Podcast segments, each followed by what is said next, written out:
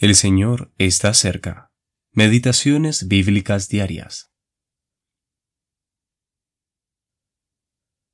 Después que Abimelech hubo dominado sobre Israel tres años, envió Dios un mal espíritu entre Abimelech y los hombres de Siquem. Y los de Siquem se levantaron contra Abimelech. Y los de Siquem pusieron en las cumbres de los montes acechadores, y entraron en el templo de sus dioses comieron y bebieron, y maldijeron a Abimelech. Jueces capítulo 9, versículos 22, 23 y 27. Los jueces de Israel. Decimoctava parte. Abimelech. Parte B. Lucha descarnada.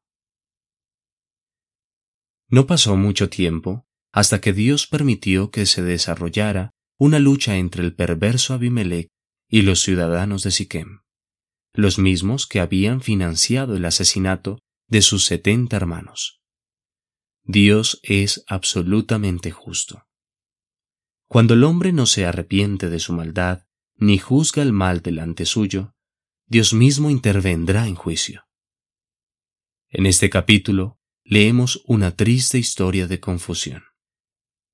Los hombres de Siquem se rebelaron contra Abimelech y siguieron a Gaal, el hijo de Bed, quien desafió a Abimelech, el cual, imitando a su padre Gedeón, dividió a sus hombres en tres compañías, obteniendo victorias sobre los de Siquem por dos días seguidos.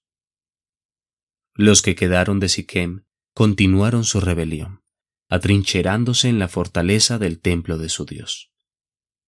Entonces subió Abimelech y cortó una rama de los árboles, y levantándola se la puso sobre sus hombros, diciendo al pueblo que estaba con él, Lo que me habéis visto hacer, apresuraos a hacerlo como yo.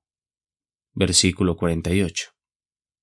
De manera que él y sus hombres se amontonaron junto a la torre y le prendieron fuego, matando a todos los que habían huido allí en busca de refugio. Abimelech realizó una táctica similar en la siguiente ciudad, Tebes, y una mujer lanzó un pedazo de rueda de molino sobre su cabeza, rompiéndole el cráneo. Entonces le dijo a su escudero que lo matara.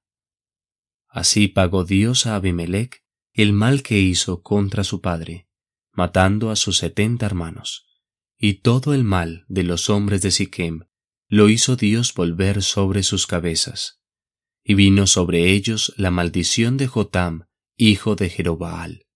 Versículos 56 al 57. Dios es justo. Eugene P. Vedder Jr.